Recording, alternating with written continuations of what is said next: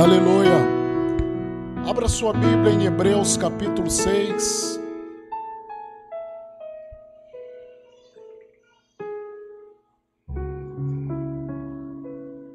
Hebreus capítulo 6.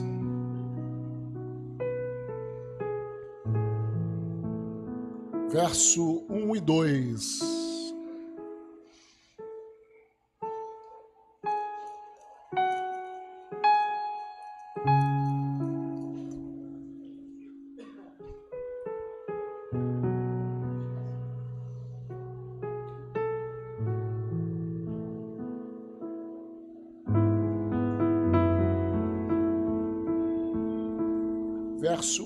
1 2. Por isso, pondo de parte os princípios elementares da doutrina de Cristo, deixemos-nos levar para o que é perfeito, não lançando de novo a base do arrependimento de obras mortas e da fé em Deus, o ensino de batismos e da imposição de mãos, da ressurreição dos mortos e do juízo eterno. Amém?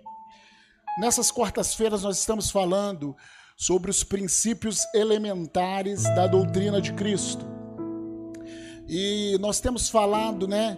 O número um, o arrependimento das obras mortas e da fé em Deus. Número dois, conforme diz aí esse texto, o ensino de batismos e da imposição de mãos. E número três, a ressurreição de mortos e do juízo eterno. Amém? Temos falado e conversado nessas quartas-feiras, falamos muito sobre arrependimento, falamos sobre obras mortas e hoje nós vamos falar exclusivamente sobre a fé em Deus. Amém, queridos? A fé em Deus. Eu queria que você, nós vamos usar dois textos, se o Senhor nos, nos permitir assim. Romanos capítulo 10, que é uma doutrina fundamental Romanos capítulo 10.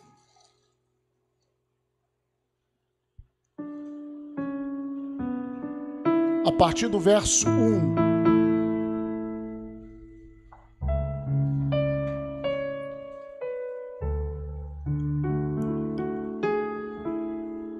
Deixa eu dar aqui um microfone para alguém me ajudar. Pastor Roberto, vem cá, me ajuda aqui. Pega o microfone aí para você ler daí.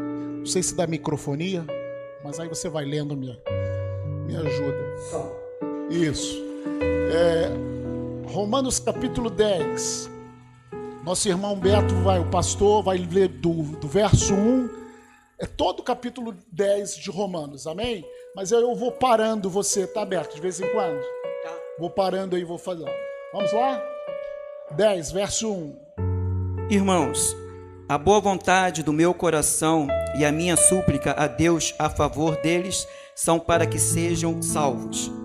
Porque lhes dou testemunho de que eles têm zelo por Deus, porém não com entendimento. Para aí.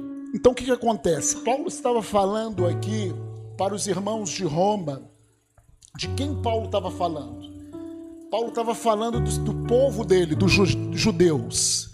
Então, quando Paulo escreveu essa carta, ele está falando dos judeus, que ele estava falando dos judeus, amém? Dos judeus em relação à igreja. A igreja é composta de gentios e de judeus que aceitaram a Jesus. Então, Paulo estava falando isso. Vamos lá, verso 3.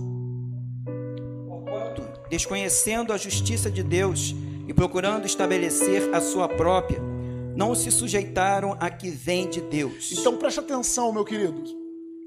Ele estava falando que o povo judeu, desconhecendo a justiça de Deus, até porque Jesus era um mistério que foi revelado. Cristo em nós, que foi revelado, eles não reconheceram Cristo como Messias. Então aqui ele fala que eles desconheceram a justiça de Deus, porque eles desconheceram, eles procuraram estabelecer a sua própria justiça pela lei que eles receberam em Moisés. Vocês lembram na semana passada que nós falamos arrependimento de obras mortas? Obras mortas é composto de duas situações. Primeiro, pecados, meus irmãos, da carne.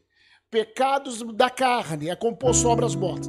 E segundo, quando eu quero estabelecer a minha própria justiça, servindo a Deus numa religião, no caso do povo judeu, quando a justiça própria, eu quero fazer. Então, isso daqui se enquadra neles.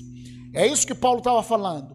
Vocês desconheceram a justiça de Deus e vocês queriam cumprir os mandamentos. Vocês queriam estabelecer a própria justiça de vocês cumprindo os mandamentos, seguindo o que estava escrito, os 400 e poucos mandamentos. Na realidade, são 600 e poucos. Né? São mandamentos que falam para você deve fazer e aquilo que você não deve fazer. Então eles tinham que cumprir todos esses mandamentos.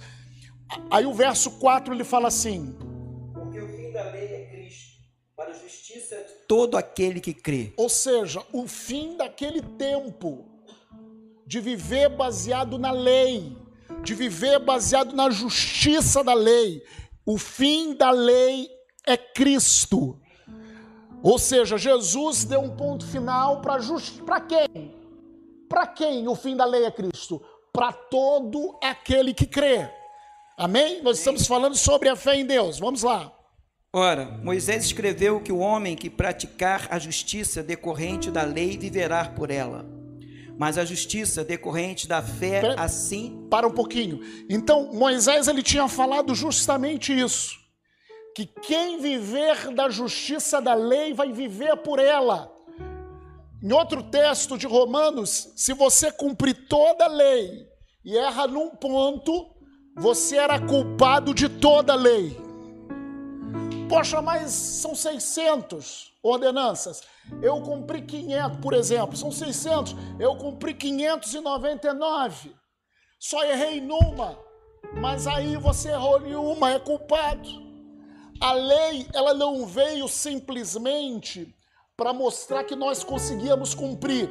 A lei veio para nos mostrar que a nossa natureza era pecaminosa antes de Cristo, que a natureza do homem era pecaminosa a lei se suscitou. O que que suscitou, meu irmão?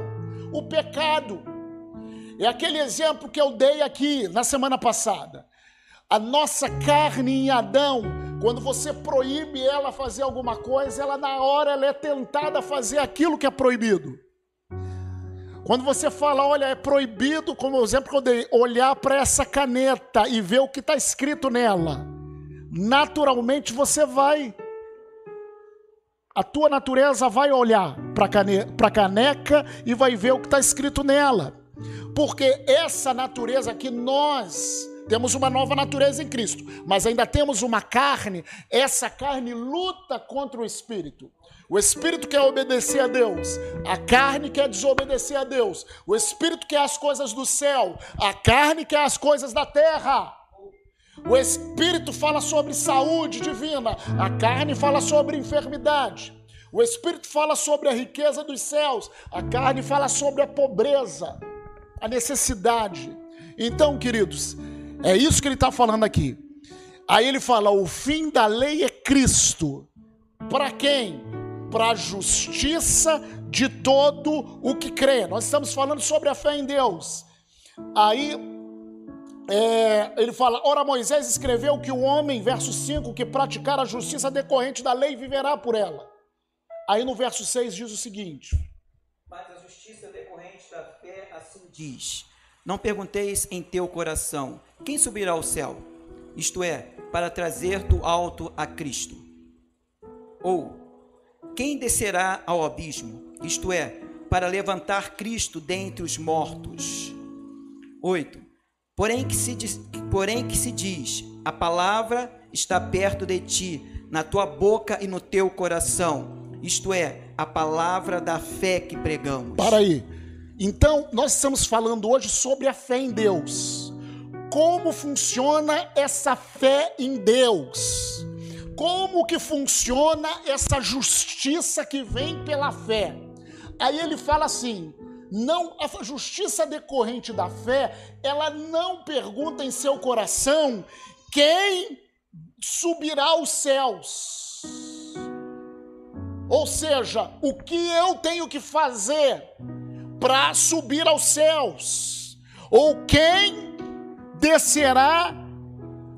Aqui, ó. Não pergunte em teu coração quem subirá ao céu para trazer do alto a Cristo. Ou seja, a justiça decorrente da fé, ela não busca saber como o milagre vai descer do céu ou como ou quem descerá à terra para trazer Cristo dentre os mortos, ou quem vai ressuscitar as minhas promessas, quem vai trazer do céu o meu milagre, ou quem vai ressuscitar o meu sonho, as minhas promessas. Ela não pergunta, ela não quer saber como vai ser isso. Por exemplo, dá um exemplo prático. A fé você dá ali, você recebe mil reais. Amém? Imagina, uma pessoa recebe mil reais. Mil reais, então qual é o dízimo da pessoa? Dízimo, 10%. Quanto que é? 100 reais. Na nossa cabeça, se eu recebo, eu estou numa, eu tô num trabalho, todo mundo recebe mil reais. Não tem promoção nesse trabalho. Mas a palavra de Deus fala que Ele vai me abençoar. Na minha cabeça, na justiça decorrente da lei, na minha cabeça, tira 100, fica 900. Fica 900. Aí você me fala, ah, Deus vai te abençoar. Aí eu pergunto, mas eu não sou empresário. Eu sou um empregado. Como que vai ser? Como que vai ser? Ah, então eu sou um funcionário público, ganho tanto. Olha, eu sei que a promoção é daqui a tanto tempo, como que vai ser? Mas eu dou dízimo, é menos, como que vai ser essa benção? A justiça decorrente da fé, ela não faz esse tipo de pergunta. Como que a bênção vai vir? Como que Deus vai ressuscitar? Ah, eu tenho que estudar, eu tenho que fazer para que Deus me abençoe. A justiça decorrente da fé, ela não faz esse tipo de pergunta muito tempo eu conversava com uma pessoa e falava, ela falava isso, falava isso para mim, mas como é que eu vou ser abençoado se eu recebo tanto? Como que Deus vai fazer? A justiça decorrente da fé, ela não faz isso. Ela não quer saber o como. Ela não quer saber, a decorrente da fé, ela não quer, não faz isso. Como que funciona a justiça decorrente da fé? Olha o que, como que funciona. Porém, que se diz, verso 8. Verso 8, Beto. Porém, que se diz: a palavra está perto de ti, na tua boca e no teu coração. Isto é, a palavra da fé que pregamos. Olha só como a justiça decorrente da fé, como que a fé funciona. Ela não quer saber como que vai ser o seu milagre, mas como que vai ser o meu milagre. Eu nasci manco, como que vai ser? Como que vai ser? Eu nasci surdo, eu nasci cego, como que vai ser? Como que Deus vai fazer? A justiça decorrente da fé, ela não, não age assim.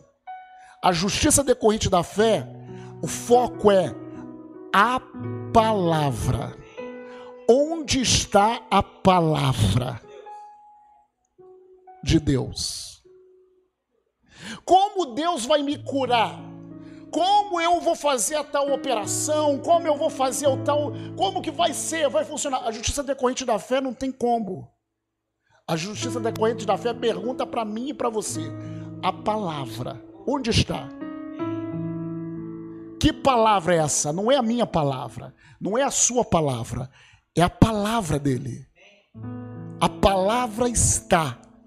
Se a justiça decorrente da fé, ela pergunta: a palavra está na tua boca e no teu coração. Boca e coração. Que palavra é essa? A palavra da fé que pregamos. A justiça decorrente da fé não se preocupa que amanhã vai perder o emprego, que amanhã. Falta quanto tempo para sair da aeronáutica? Quatro meses. E é normal o Alan ficar, né? O que eu vou fazer e tal. Justiça decorrente da fé fala o seguinte: a palavra está na tua boca e no teu coração. Que palavra é essa? A palavra da fé que pregamos. Aí ele começa a nos explicar como essa fé funciona. Ah, Mas eu estou enfermo, não há cura para mim. A justiça decorrente da fé não, não, pergunta se há cura, se não há cura, se alguém falou que tem jeito, que não tem jeito, que você.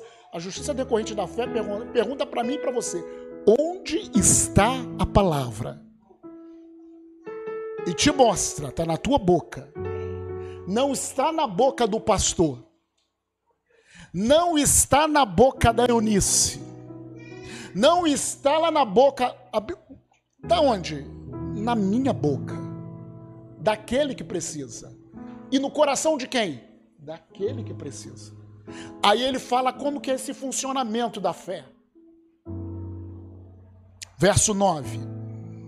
Tua boca confessares Jesus como Senhor e em teu coração creres que Deus o ressuscitou dentre os mortos, serás salvo. Fala, verso 10. Porque com o coração se crê para a justiça e com a boca se confessa a respeito da salvação. Então, como a fé em Deus funciona? Aqui ele fala sobre salvação. Salvação é uma palavra soso que significa salvação, né? Cura, libertação, significa muita coisa. Mas você pode pegar esse versículo 9 e 10 aos princípios de fé. Se confessares com a tua boca e creres com teu coração, você é salvo, você é curado, você é abençoado, você é liberto, a porta se abre. Se confessar com a sua boca e crer com seu coração, o milagre acontece. Por quê? Aí no versículo 10 ele fala: porque com o coração se crê para a justiça. Que justiça? Não decorrente da lei, decorrente da fé.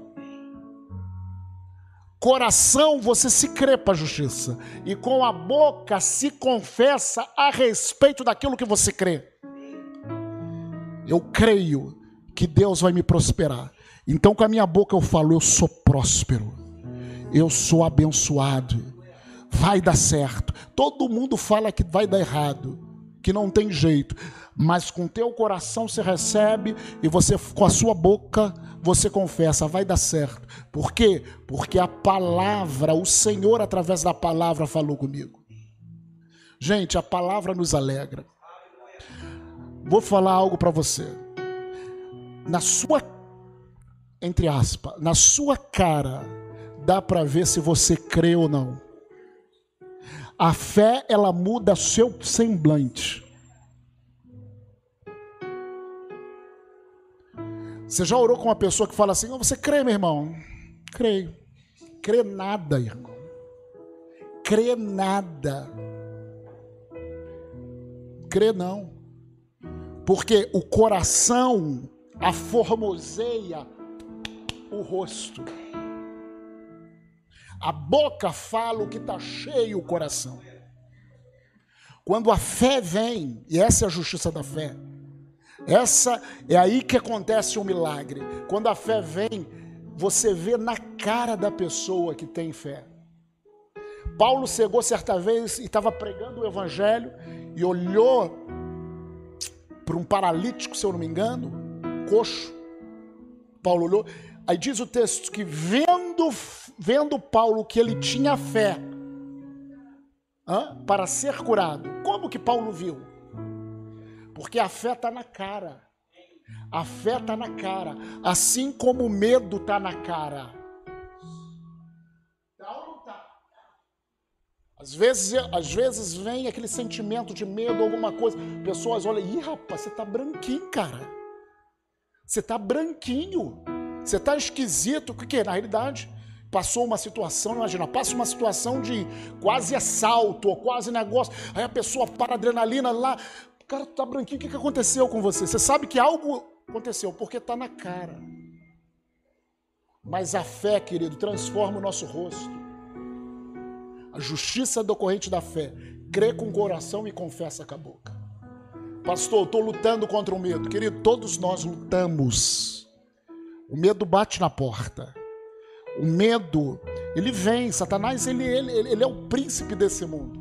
Ele veio roubar, matar e destruir. E uma das maiores armas que Satanás usa é o medo.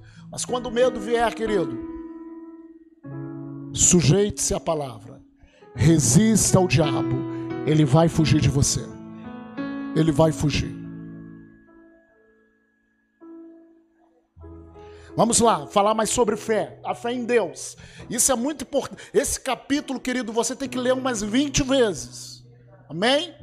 Vamos lá. Porque com o coração se crê, versículo 10, para a justiça, e com a boca se confessa a respeito da salvação. Amém? Verso 11. Porquanto a Escritura diz: Todo aquele que nele crê não será confundido. Aleluia! Sabe o que é confundido? Desonrado, humilhado, envergonhado.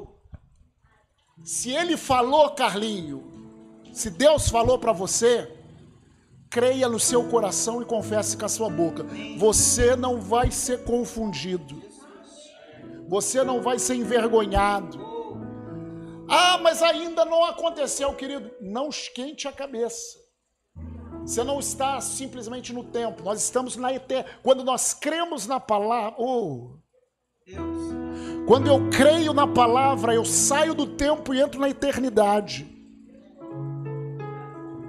Eu entro na eternidade dele, onde é, as coisas são. A fé no meu coração é a garantia. Oh Deus! Veio assim do céu, truque. A fé é a garantia. Ah, mas não se manifestou. Querido, nós não vivemos pelo que vemos, nós vivemos pelo que cremos. Aleluia! Aleluia! Oh, Ramanarakandarabasaya Rabaxeira Barabalás. Por isso que nós confessamos 100 jovens para o Senhor Jesus. Por isso que nós confessamos 50 mulheres aqui, 100, 50 homens em nome de Jesus, salvos, transformados, cheios do Espírito Santo. A fé é. Verso 12. Pois não há distinção entre judeu e grego uma vez que o mesmo é o Senhor de todos, rico para com todos os que o invocam. Uau! Uou. Só invocar. Vai, continue. Porque todo aquele que invocar o nome do Senhor será salvo. Aleluia! Uou. Será salvo, Sim. será curado, será Sim. transformado. Aleluia! Vai. Como, porém, invocarão aquele em quem não crerão? E com, como crerão naquele de quem nada ouvirão? E como ouvirão se não há quem pregue? E como pregarão se não forem enviados? Como está escrito: Conformosos são os pés dos que anunciam coisas boas. Amém. Por isso que nós temos que constantemente falar a palavra, constantemente ministrar a palavra. Amém? Continua. 16. Mas nem todos obedecem ao evangelho, pois Isaías diz: Senhor, quem acreditou na nossa pregação? Gente, nem todos, quando ele fala do evangelho, é desse evangelho da fé. Nem todos. Nem todos que estão na igreja acreditam. Vou falar novamente, nem todos que estão na igreja acreditam. Cada um de nós está no processo. Vai. 17. E assim a fé vem pela pregação, e a pregação pela palavra de Cristo. Oh, entenda, querido. Então, como que funciona a fé em Deus? A palavra é pregada. Como que ela é pregada? Assim como eu estou pregando para você, ou quando você lê a palavra, ou quando você escuta a palavra, ou quando você escuta uma música sobre a palavra, com base na palavra, amém? Então a palavra está sendo pregada a palavra de Cristo. E dessa palavra vem a fé. Ó. E assim a fé, como que ela vem? Pela pregação. Eu escutei a palavra e a fé vem. E como que a fé se manifesta no meu coração? Ela vem no meu coração, ela aquece o meu coração, ela me dá uma convicção e eu começo a declarar essa palavra com a boca. E as pessoas começam até questionar, pessoas de perto de você, pessoas da tua casa. Mas, querido, quem escutou foi você. Amém? Cada um tem que viver a sua fé que vem de Deus. Eu não posso viver a fé por você. Eu posso viver a fé por mim. Eu sou responsável em viver a fé. Você é responsável em viver a fé. Ah, mas você é pastor. Não, querido, eu sou que nem você, filho e filha de Deus. Temos vários problemas até em comum. É, e, ah, não, mas o meu problema não é melhor. Não, não, não, não. O meu problema, querido, é fruto da minha semeadura no passado. O teu problema é fruto da sua semeadura no passado. Mas você, pela fé, você pode romper nesse problema. Por quê? Porque Deus não faz distinção entre judeu e grego entre judeu e grego, ele é rico para com todos. Amém? Quem tem mais, quem tem menos, quem tem médio, porque todos têm problemas. Mas ele é rico para com todos. A fé vem. Vai, Beto. 18. Mas pergunto: porventura não ouviram? Sim, por certo por toda a terra se fez ouvir a sua voz e as suas palavras até os confins do mundo. 19. Pergunto mais: porventura não terá chegado. Para isso... aí, para aí, Betão. Beleza. Aí aqui ele fala sobre Moisés, um pouquinho mais. Nós estamos dando, fazendo uma pregação expositiva hoje. E o que é isso, pastor? Nós estamos expondo a palavra, lendo e comentando sobre aquela palavra. Isso é pregação expositiva. Então, queridos, olha só. Presta atenção. A fé vem por você ouvir a palavra. Esse capítulo 10 de Romanos, ele fala como a fé funciona. Como nós somos justificados. E isso para tudo. Presta atenção. No sábado eu estava no. Eu fui no culto do meu irmão William. Quem, quem conhece. Ah, muita gente. Quem não conhece, também tem muita gente. Amém. Eu fui, eu fui no culto do meu irmão William. William, se ele estiver vendo, foi uma benção o culto do que Deus fez na vida dele. William ele tem a minha idade, né? É, e ele, há muito tempo atrás, ele estava falando que ele teve um problema de pressão e que comprometeu os seus rins. Então eu acho que até mais de 10 anos que tem isso, mais ou menos, oito, oito anos. Então, oito anos, irmãos, fazendo hemodiálise. Imagina isso. Rebentou o braço do garoto. É, é difícil. Oito anos fazendo hemodiálise. E sempre quem está nessa situação é, fica na fila do transplante.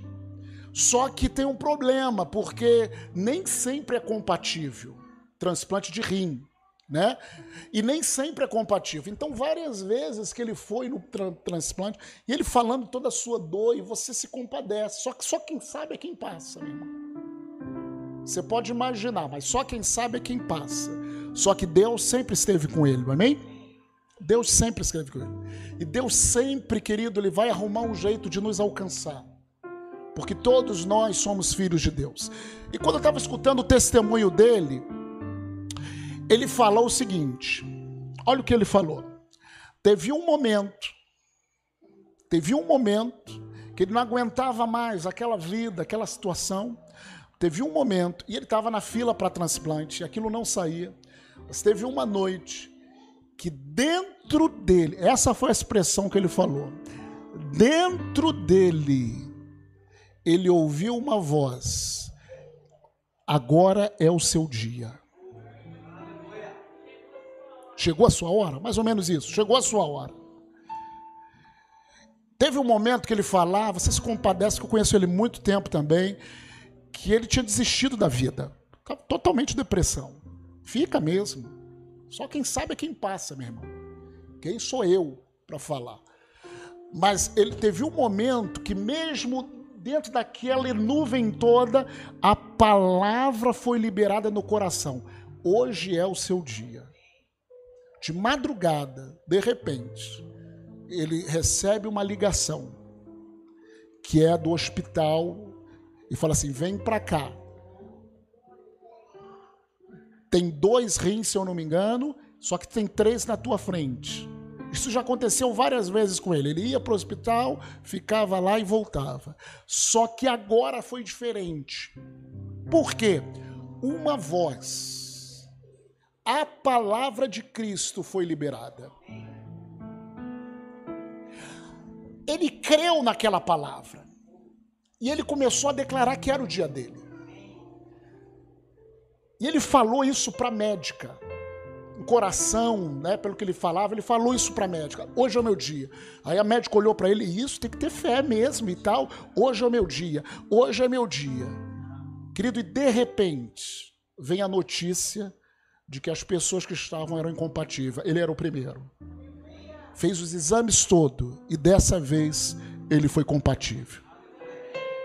E Deus usou depois de oito anos de sofrimento, Deus usou os médicos, Deus usou essa operação. Mas o foco daquilo tudo que eu escutei é como a fé funciona. A fé funciona quando Deus libera a palavra.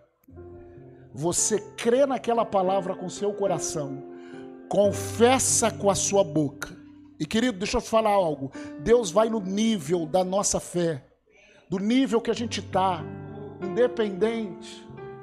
O teu problema é seu problema, a sua situação é sua situação. Ah, mas Deus não vai importar com isso que eu passo, Deus se importa com você. E ele falava isso, eu, glória a Deus. Glória a Deus por quê? Porque todo aquele que nele crê não é confundido. Eu acho que hoje ele já tem uns três meses de operado, está assim, bem, se recuperando, graças a Deus. Então, querido, o que eu quero falar com você? A fé funciona. O problema é que muitas das vezes a gente quer ser merecedor, até servindo ao Senhor. Está num problema e parece que quando está no problema começa a tentar servir mais para ser mais merecedor. Querido, isso não é a justiça da fé, isso é a justiça da lei. Quando eu estou com um problema, eu preciso me apegar à voz, à palavra de Deus. O que a palavra de porque a palavra de Deus ela vai gerar fé no meu coração. E a fé vai me tirar desse problema quando ela é confessada. Agora, abre a sua Bíblia também em Hebreus. Nós estamos falando sobre a fé em Deus. Abre lá em Hebreus capítulo 11. Esse assunto muito me alegra falar sobre fé. Porque a vida do crente é fé pela fé. Nossa vida é pela fé. Quando eu falo de fé, o meu coração se enche de fé. Amém? Quando a gente entra nesse ambiente de fé, há uma alegria, um regozijo, há uma força que vem para nós.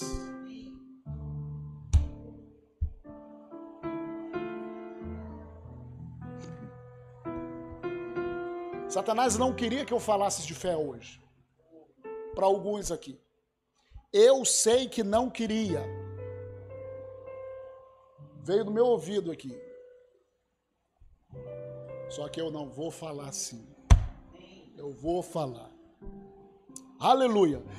Hebreus capítulo 11, verso 1. Em diante. Pode ler, Beto. Ora, a fé é a certeza de coisas que se esperam, a convicção de fatos que se não se veem. Espera aí. Então, o que, é a fé, gente? A fé, o que, que ela é? Preste atenção. Eu espero receber esse celular. Ele não existe. Exemplo fraco, né? Mas eu espero receber uma coisa. Ele não existe. A fé é o quê? É a certeza. É quando a palavra cria certeza no meu coração. E aí é a fé que aquilo vai acontecer. Esse exemplo que eu dei, esse testemunho que eu dei agora, não havia rim. Ele não sabia de nada. Mas primeiro no crente vem a fé. Veio uma certeza que surpreendeu os médicos. Então, a partir daquela certeza, daquela fé, que o milagre acontece. A fé é a certeza das coisas que se esperam e é convicção de fatos que não se veem. Você não vê, mas há uma convicção no seu coração. A fé, ela produz certeza e convicção. Você pode anotar isso. A fé produz certeza e convicção.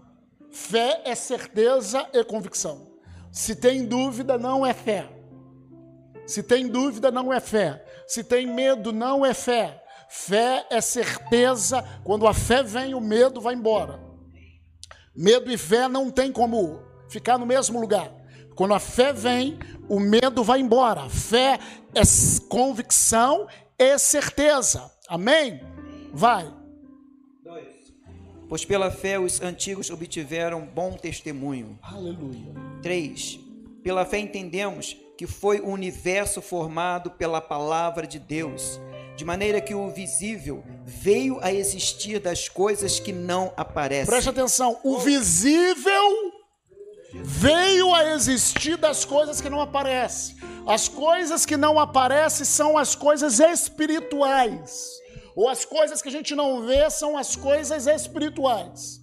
O visível vem a existir das coisas espirituais. A fé ela é espiritual. Ela nasce no nosso coração. E quando nós falamos com a nossa boca, com o coração crendo, faz com que os, o visível apareça. O milagre aconteça. Amém? Vai, versículo 4. 4. Pela fé, Abel ofereceu a Deus mais excelente sacrifício do que Caim, pelo qual obteve testemunho de ser justo tendo a aprovação de Deus quanto às suas ofertas. Por meio dela, também mesmo depois de morto, ainda fala. Abel ofereceu mais excelente sacrifício. Sabe por que Abel ofereceu mais excelente sacrifício de Caim?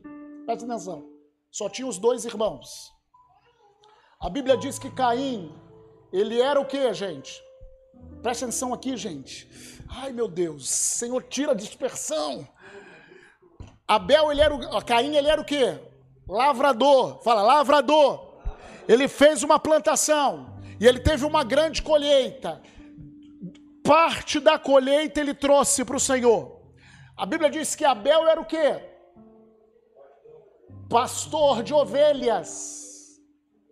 Pastor. A Bíblia fala que das primícias, ou os primeiros rebanhozinhos ali. O primeiro que nasceu, desse ele trouxe a oferta para o Senhor.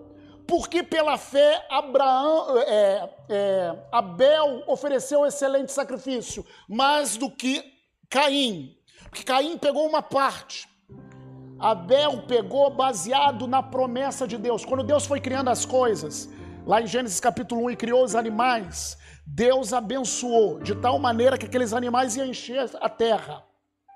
Talvez Abel tinha ali um macho e um fêmea. Nasceu um. Na cabeça natural fala: "Não, não vou dar esse, não. Não tem que tem que aumentar o rebanho depois. Deixa aumentar, passar um tempo para aumentar o rebanho para que ofereça alguma coisa." Mas por que o sacrifício foi mais excelente? Porque ele deu baseado na promessa do Senhor. O Senhor queria que aqueles animais já tinham a bênção do Senhor, iam encher a terra. Ele ofereceu algo que ele não via. Ele pegou das primícias, ou seja, se ele oferecesse aquilo, ele trouxe à existência os outros animais que ele não via, as outras crias que ele ia nascer que ele não via. Então ele ofereceu o que via para trazer à existência aquilo que não via. Caim foi diferente. Ele trouxe uma parte daquela colheita.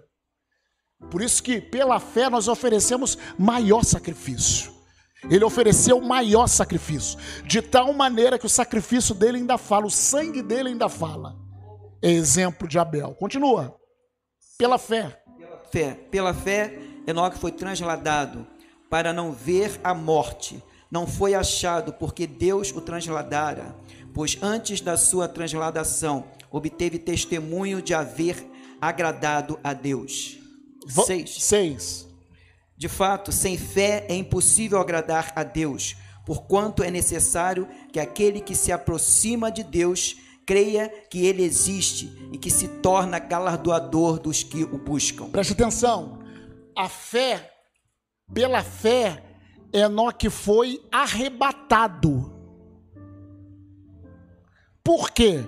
Porque agradou a Deus. E aí tem um paralelo para nós. Por que, que você vai ser arrebatada? Ou por que eu vou ser arrebatado quando Jesus vier? Você tem agradado a Deus? Isso é uma figura daquilo que vai acontecer conosco na igreja. Pela fé ele foi transladado. Ele foi ar... pela fé nós vamos ser arrebatados, agradando a Deus. E o que agrada a Deus é a nossa fé. Sem fé é impossível agradar a Deus. Não tem como eu servir a Deus se eu não tiver fé, gente. Não tem como servir. Ah, aleluia, vai chegar um dia que eu também vou ser transladado, arrebatado. Aleluia, eu e você. Continua. 7. Pela fé, Noé, divinamente instruído acerca de acontecimentos que ainda não se viam, e sendo temente a Deus, aparelhou uma arca para a salvação de sua casa. Pela fé, Noé aparelhou a arca. Deus falou: faz uma arca. Ele aparelhou uma arca para a salvação da sua casa. Deixa eu te falar. Noé não pegou a sua casa e falou assim: não, vocês têm que entrar, vocês têm que entrar. Não. A gente não tem como fazer isso também com os nossos familiares. Você que, você que se aceitar Jesus, não. Mas eu e você podemos, na nossa casa, aparelhar nossa arca. Aparelhar um lugar para o Senhor, pela nossa obediência. Amém? Eu não tenho como pegar pela goela meus parentes para aceitar Jesus, porque há uma coisa chamada livre-arbítrio. Mas eu posso construir um ambiente em que o Espírito Santo salve ele, o Espírito Santo toque a vida dele, o Espírito Santo toque essa pessoa. Amém? Amém. Você tem aparelhado a sua casa, aparelhado a sua vida então, pela fé que nós aparelhamos a nossa vida. Amém, Amém queridos? É, é, é, Noé que tem que aparelhar. Oh. Novamente, é você que tem que aparelhar, não é o pastor Roberto. Roberto tem que aparelhar a casa dele. Amém? Amém? Nós temos que aparelhar a nossa casa. Vamos lá, continua. Condenou o mundo e se tornou herdeiro da justiça que vem da fé. 8. Pela fé, Abraão, quando chamado, obedeceu a fim de ir para um lugar que devia receber por herança e partiu sem saber aonde ia. Olha, gente, Abraão partiu sem saber aonde ia. Jesus. É como assim, Deus falou para Abraão: "E aí, Abraão, partiu?" Aí ele partiu.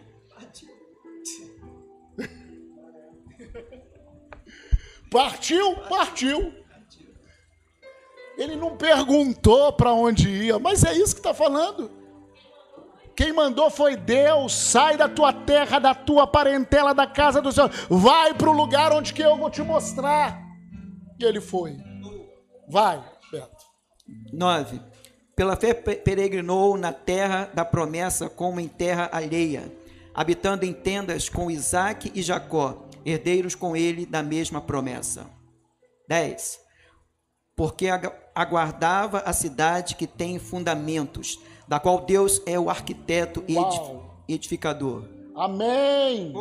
Se aguarda dessa cidade também? Amém. Ele é o arquiteto, Amém. ele é o edificador, não sou eu que construo, não sou eu que faço, é ele que Jesus. faz. Amém? Amém? Vai. 11. Pela fé também, a própria Sara recebeu poder para ser mãe, não obstante o avançado de sua idade, pois teve por fiel aquele que lhe havia feito a promessa. Olha, gente, Sara recebeu poder. A fé faz com que a gente receba poder. Ela recebeu poder especificamente para ser mãe. Algo impossível. Você pode receber poder para o seu corpo, para a cura do seu corpo, para a cura da sua mente, das suas emoções. Se ela recebeu o poder para ser mãe, que era algo impossível, eu não posso receber poder. Você não pode para baixar essa pressão, meu irmão. Ah, não, porque o médico falou que não tem jeito, vou tomar esse remédio até. Não, querido, quem disse? Pela fé eu recebo poder. Você pode, meu irmão. Mas precisa essa fé vir à luz seu coração e na sua boca. Continua aberto. 12. Por isso também, de um, aliás, já amortecido, saiu uma posteridade tão numerosa como as estrelas do céu, inumerável como a areia que está na praia do mar. Aleluia. 13. Todos esses morreram na fé, sem ter obtido as promessas, vendo-as, porém, de longe e saudando-as e confessando que eram estrangeiros e peregrinos sobre a terra. Lê de novo esse versículo. 13.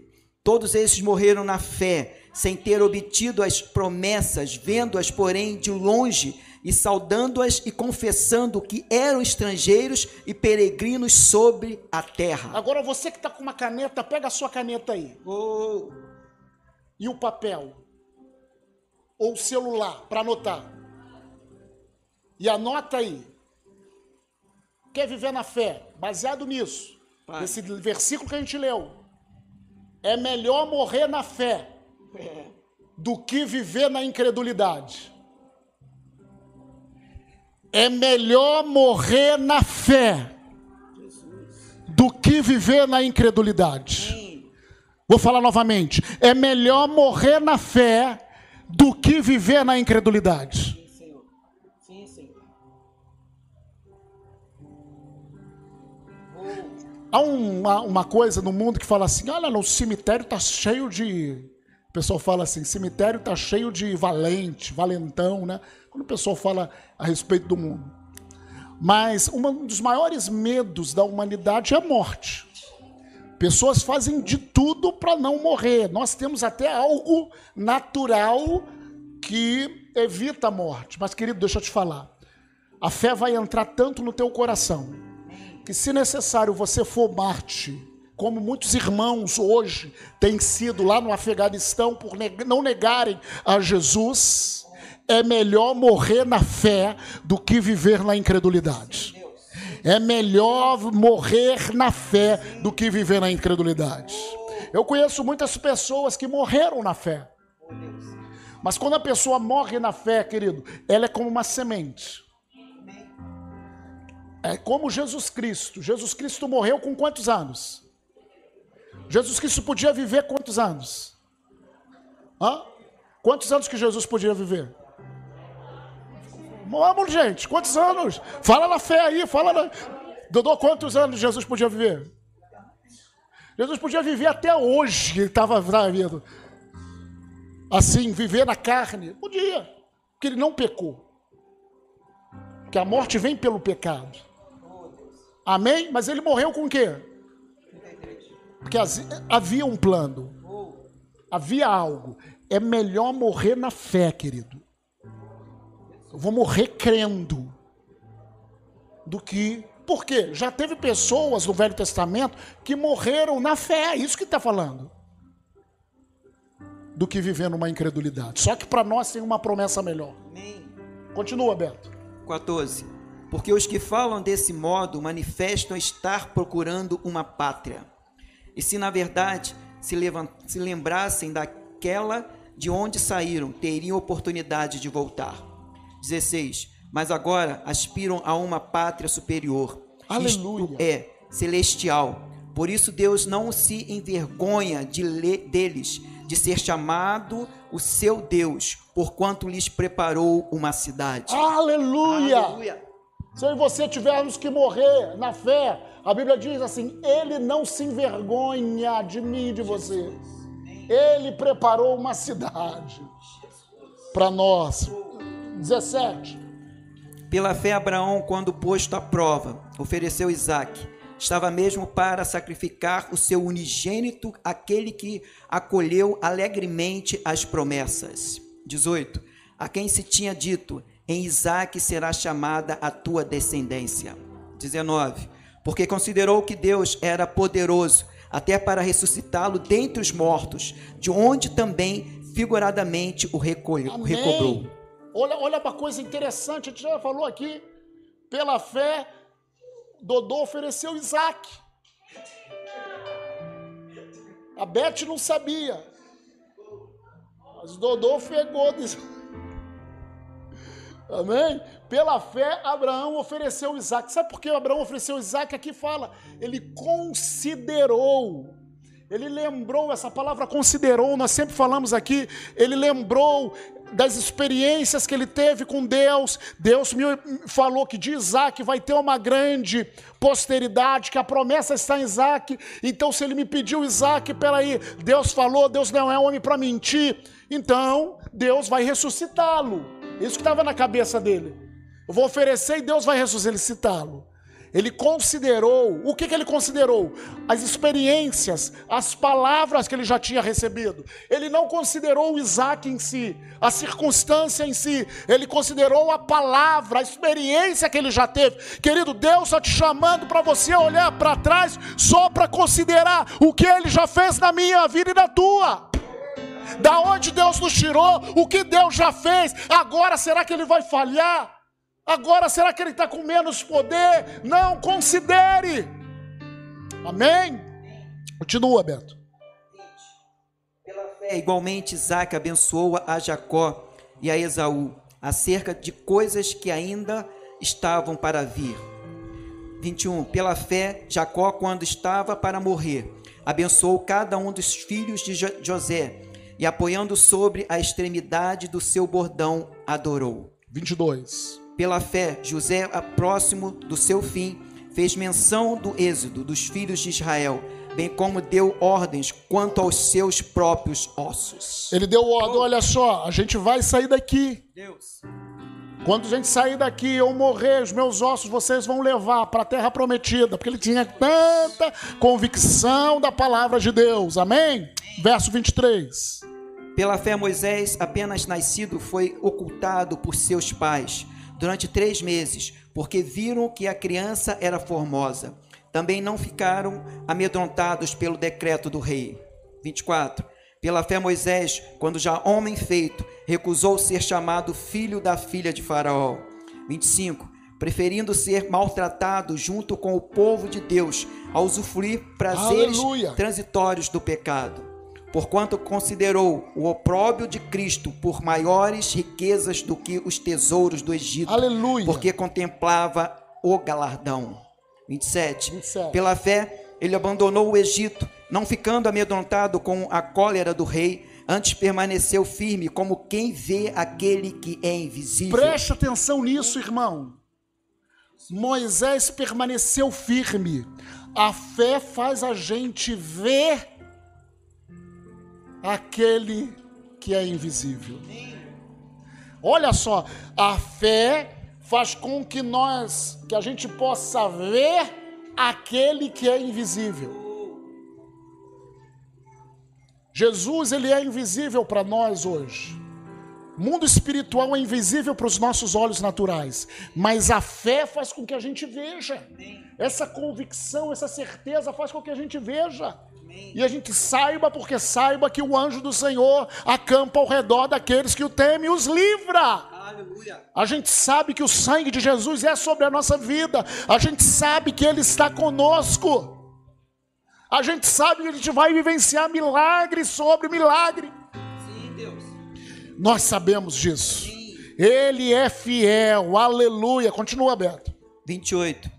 Pela fé celebrou a Páscoa e o derramamento do sangue, para que o exterminador não tocasse nos primogênitos dos israelitas.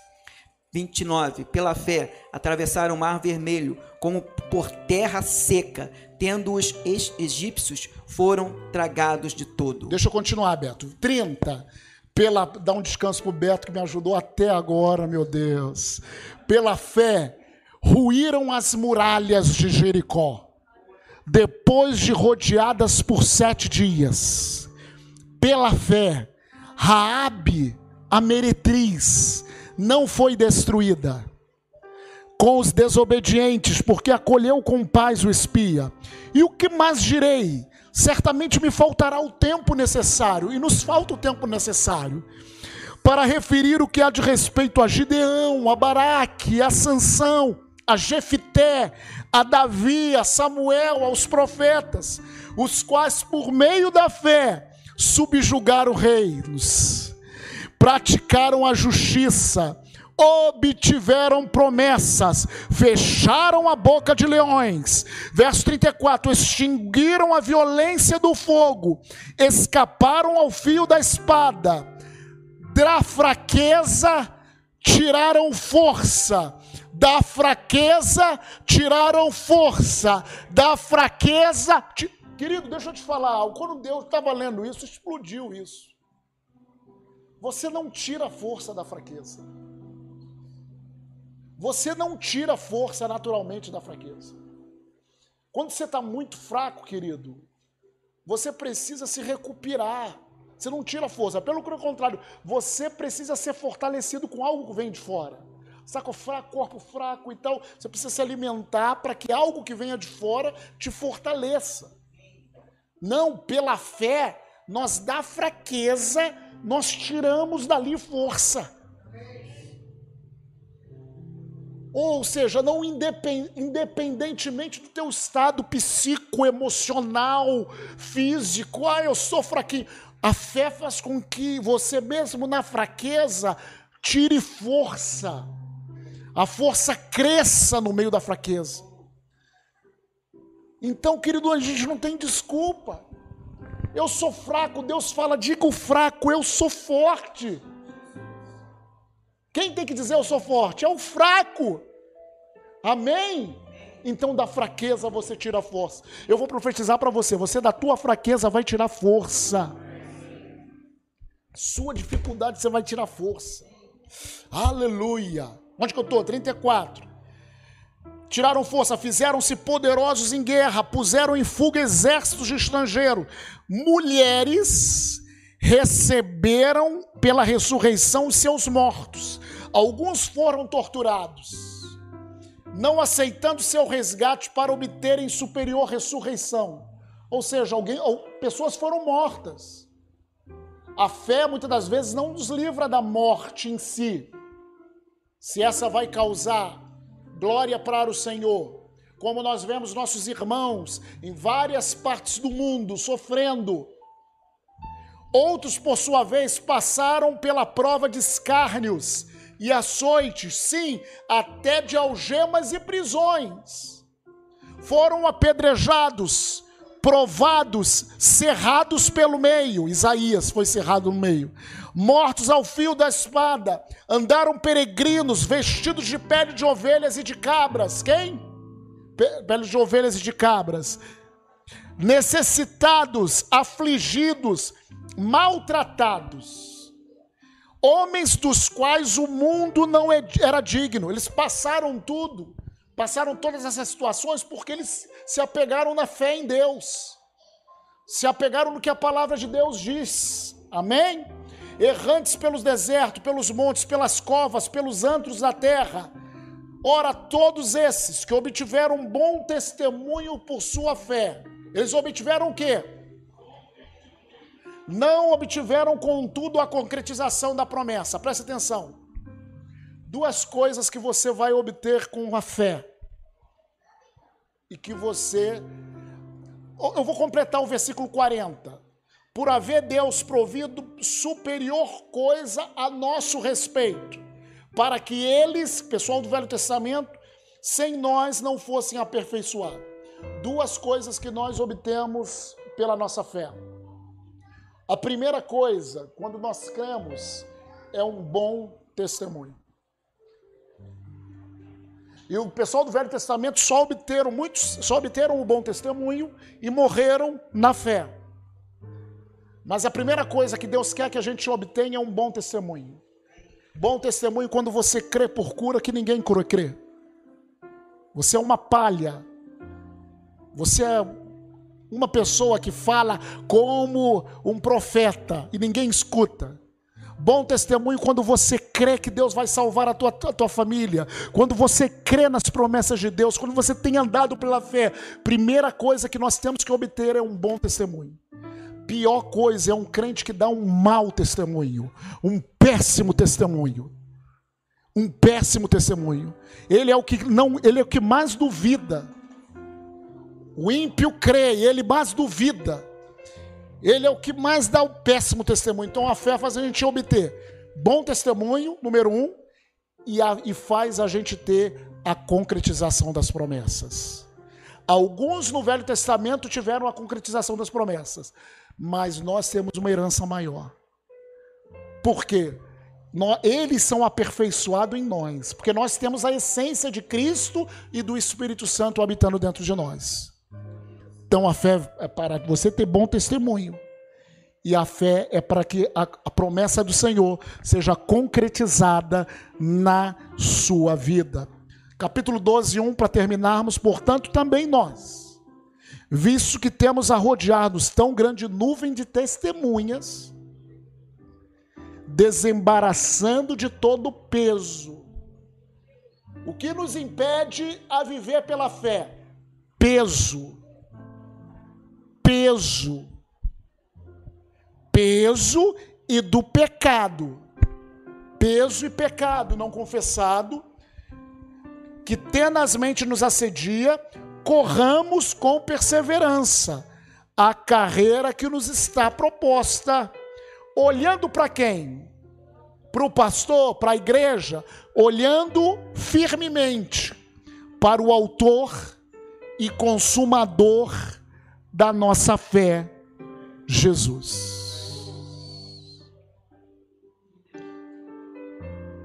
Nós falamos então dos princípios elementares da doutrina de Cristo: arrependimento de obras mortas e a fé em Deus.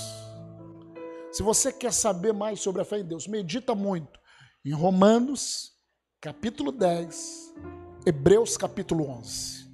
Leia umas 20 vezes, meu irmão. O Espírito vai falar com você. Leia orando em línguas, o Espírito vai ministrar para você a situação que você está pensando. A fé em Deus.